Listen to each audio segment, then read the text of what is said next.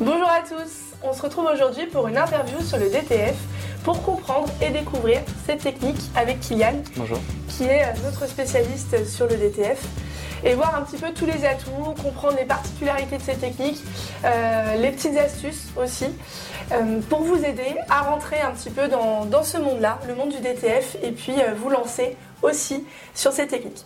Kylian, est-ce que tu pourrais euh, bah, nous, nous dire un petit peu ton parcours, euh, nous Mhm. expliquer qu'est-ce qui t'a amené aujourd'hui à rentrer dans le monde du DTF avec nous chez Créadésif Alors oui, bien sûr. Euh, donc moi j'ai un BTS en électronique et communication, qui est de la communication entre machines, euh, avec une licence professionnelle en infographie et 3D, et une première expérience euh, donc dans l'aéronautique euh, sur des viseurs pour l'armée.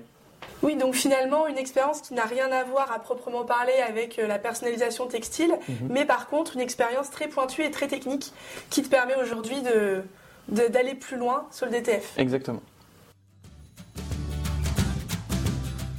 Donc au niveau des avantages du, du DTF, est-ce que tu pourrais nous, nous redire justement par rapport au flocage, par rapport au DTG, quels sont les principaux atouts de cette technique? Donc on va avoir un rendu euh, très beau, très euh, fin, euh, avec une élasticité qui est vraiment impressionnante, une très bonne tenue au lavage, et tout ça à moindre coût.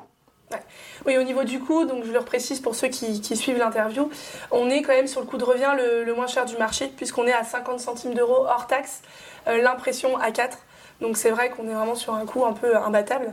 Et en termes de, de support, est-ce qu'on va pouvoir aller sur des textiles clairs, des textiles foncés, tout type de support? Bien sûr, on va être sur tout type de textile, que ce soit du polyester, du coton, du nylon, euh, tout type de coloris. On va avoir des t-shirts ou des textiles clairs, blancs, mais surtout du textile foncé. D'accord. Qu'on va pouvoir personnaliser. Et après, en termes de finesse, est-ce qu'on va être sur un rendu aussi beau, aussi qualitatif que des techniques comme la sérigraphie, par exemple? Ce sera le même rendu, mais la finesse est vraiment incroyable au toucher. D'accord. Donc on est finalement sur quelque chose encore plus, euh, encore plus qualitatif. Exactement. Est-ce que tu pourrais euh, nous rappeler le matériel et surtout les consommables dont on a besoin pour se lancer dans le, dans le DTF Alors oui, en priorité, euh, on va avoir besoin d'une imprimante et euh, d'une presse à chaud. Euh, à partir de là, on peut faire du DTF au niveau de l'équipement. Parce que même si on a une toute petite production, on va pouvoir chauffer nos visuels grâce à notre presse à chaud. Après, on peut partir sur un four ou un tunnel de séchage complètement. Et au niveau des consommables, on va avoir nos encres, donc le cyan, le magenta, le jaune et le noir, plus l'encre blanche D'accord. et aussi notre poudre. Et moi, ce que je peux conseiller, c'est d'avoir tout ça, mais euh, aussi un kit d'avance euh, qui permettrait euh, de combler les vides ou les manques. En cas de rupture, de ne pas se retrouver du jour au lendemain sans possibilité de pouvoir lancer des impressions. Exactement. Est-ce que tu peux nous rappeler les conditions de pressage en DTF pour les textiles coton et peut-être éventuellement nous préciser si pour des textiles en polyester on a besoin ou pas de réduire la température de, de pressage Alors sur du textile coton, on va être sur du 160 degrés euh, pendant 10 secondes. D'accord Par contre, effectivement, pour le, pour le polyester, on va réduire euh, la température, donc on va passer à 140 degrés. D'accord Par contre, on va augmenter le temps de pressage, donc pendant 50 secondes, D'accord. pour éviter les remontées de couleur. Donc 160 degrés pendant 10 secondes pour tout ce qui est textile coton et euh, pendant 50 secondes à 140 degrés pour les textiles en polyester. C'est ça. C'est très clair. Tout à l'heure, on parlait justement de la polyvalence qu'offre la technique du DTF, puisqu'on va pouvoir personnaliser aussi bien des textiles clairs que des textiles foncés. Qu'en est-il des, des objets, des supports rigides? Est-ce que toi, tu as fait des tests personnellement? Et Est-ce que tu peux peut-être nous aiguiller un petit peu sur ce ce qu'il est possible de faire ou de ne pas faire et la tenue éventuelle dans, dans le temps? Alors, nous, on a fait des essais, donc en atelier. Euh, on a trouvé quelques supports qui étaient plutôt euh, concluants, comme le bois ou euh, le carrelage, un carreau de carrelage. Ça tient, ça adhère dessus. Par contre, on n'a pas assez de recul pour la tenue dans le temps. D'accord. Euh, par contre, euh, voilà, moi, euh, je déconseillerais de faire des mugs pour l'instant. oui, pour l'instant. mugs, d'accord, ok. Et est-ce que tu conseillerais plutôt de partir pour démarrer sur le DTF en manuel ou plutôt sur le DTF avec un kit tout intégré? Quels sont les différents éléments qui permettent finalement de choisir de partir sur du manuel ou sur un kit beaucoup plus, euh, avancé? Alors tout ça, ça va dépendre de la production euh, souhaitée. Euh, si on est sur une petite production entre 5 et 20 logos par jour, on va plutôt partir sur une DTF qui est manuelle, où le, poudrage se fera à la main. Euh, après, si on commence à tourner dans de la grande série, 100, euh, 200 visuels par jour, euh, moi je recommanderais de partir sur un kit tout intégré avec une poudreuse. D'accord. Et par rapport justement à la partie séchage, donc après le poudrage, mhm. est-ce que il vaut mieux finalement partir sur un séchage au four ou un séchage avec le tunnel Pareil, est-ce que ça dépend aussi uniquement des quantités ou est-ce qu'il y a un, euh, un système de, une méthode de chauffage qui est mieux qu'une autre en fonction de certains contextes? Alors la différence entre le four, euh, le four unique et euh, le tunnel de séchage, ça va juste être la quantité, puisqu'on est sur le même principe de séchage, c'est-à-dire avec des résistances. par contre, si on descend dans la production encore et qu'on est à moins de 5 visuels par jour, on peut même aller euh, chauffer notre visuel, enfin faire chauffer notre poudre euh, sous notre presse à chaud. D'accord. Euh. Ça sera plus long, c'est pour ça qu'on part plutôt sur la petite production. Oui, avec la petite presse sans fermer complètement la presse, mais en quelques millimètres et ça on va pouvoir faire chauffer notre poudre. Par contre, c'est vraiment pour de la petite production parce que ça prend plus de temps. D'accord. Y a pas mal de monde qui se demande finalement combien de temps ça prend concrètement pour réaliser un marquage en DTF. Est-ce que tu pourrais nous donner un ordre d'idée ou une moyenne? Donc en moyenne, on va être sur 4 à 3 en 5 minutes. Après, tout ça, ça va dépendre de votre machine, euh, de vos logos, la taille de vos logos, mais aussi si vous avez une machine en kit tout intégré ou vous poudrez à la main. Euh, tout, ça, tout ça sont des paramètres qui, rentrent en compte, en plus euh, de, de la petite routine qu'on va intégrer à votre machine. Et quand tu parles de routine, justement, est-ce que tu peux nous en dire un petit peu plus sur cette routine en quelques mots? Oui, bien sûr. Donc cette petite routine qui est journalière, euh, donc on va arriver, on va allumer notre machine. Ensuite, on va faire un premier chargement d'encre. D'accord. Ensuite, un petit nettoyage. On va faire un premier test euh, de vos buses. Et euh, si tout est bon, on va pouvoir imprimer et lancer nos logos. Donc ce petit rituel, justement, tu, recommanderais de le, de le, faire avant chaque série? Avant le lancement de chaque euh, série d'impressions Alors non, moi je le conseillerais euh, de le faire tous les matins. D'accord. Mais pas avant chaque série. Une fois que vous avez fait votre première série et votre première routine, vous n'avez plus besoin de le faire de la journée. Ok, donc plutôt chaque jour finalement. Exactement. Pour revenir sur euh, la partie impression, est-ce qu'on peut justement imprimer tout type de visuel en DTF ou est-ce qu'il y a certaines règles ou exceptions à, à respecter? Alors, comme dans toutes les techniques, on va avoir euh, quelques petites règles à respecter. Euh, on va éviter euh, les dégradés vers le transparent. D'accord. On prendra toujours un visuel avec un fond transparent aussi. D'accord. Donc oui, les formats PNG, AI, TIFF essentiellement. C'est ça. On prendra une qualité minimum de 300 dpi. Et aussi, on utilisera toujours le mode CMGN, donc cyan, magenta, jaune et noir. D'accord.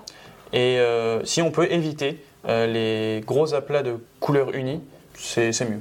D'accord.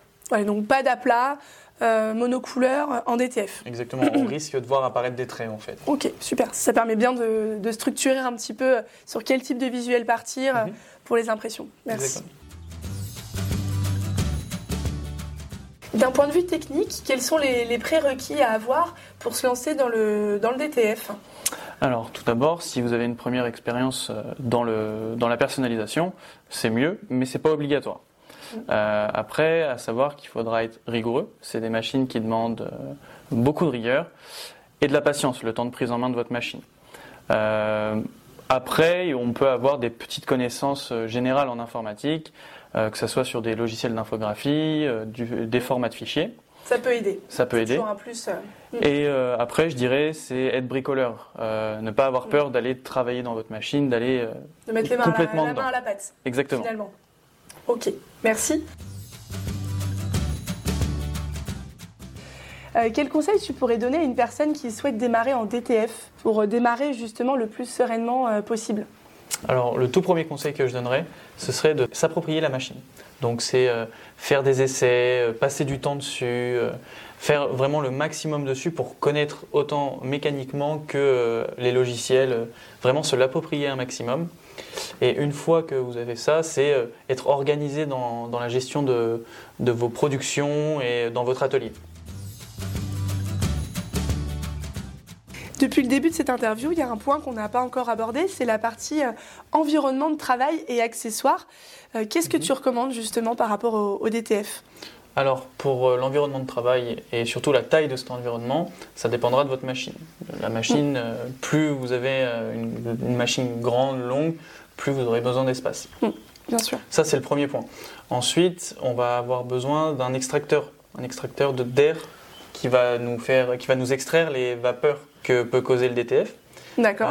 sachant que, en fait, quand votre poudre est cuite dans votre four, ça émet de la vapeur. Donc, on va venir retirer cette vapeur. On peut préconiser un masque FFP2. En complément Exactement. D'accord. Et, euh, et, enfin, c'est un environnement qui peut être bruyant, donc un casque anti-bruit euh, peut servir. Pour que ce soit plus agréable, si on travaille toute une journée sur la machine, c'est vrai qu'à la fin, ça peut être un petit peu, euh, ça sera un petit peu compliqué. Ouais, fatigant.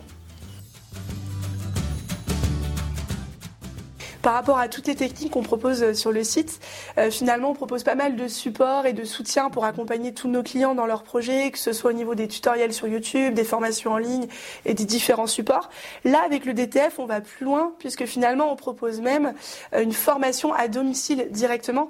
Est-ce que tu pourrais nous en dire un peu plus En quoi consiste cette formation? Qu'est-ce que qu'est-ce que tu vois finalement avec le client quand tu vas chez lui et que tu fais l'installation de de, cette machine, de nos, kits intégrés en DTF mhm.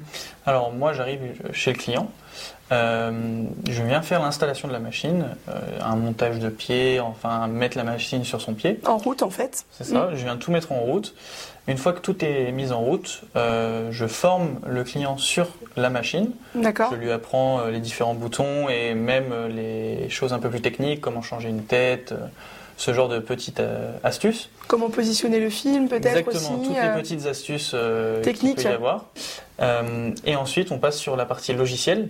D'accord. Il a une formation complète sur le logiciel qui est directement lié à la machine. D'accord. Comment préparer un fichier et comment lancer l'impression. D'accord. Une fois que tout ça est fait, on fait une chaîne complète en fait. Donc du début, on prépare le fichier jusqu'au pressage.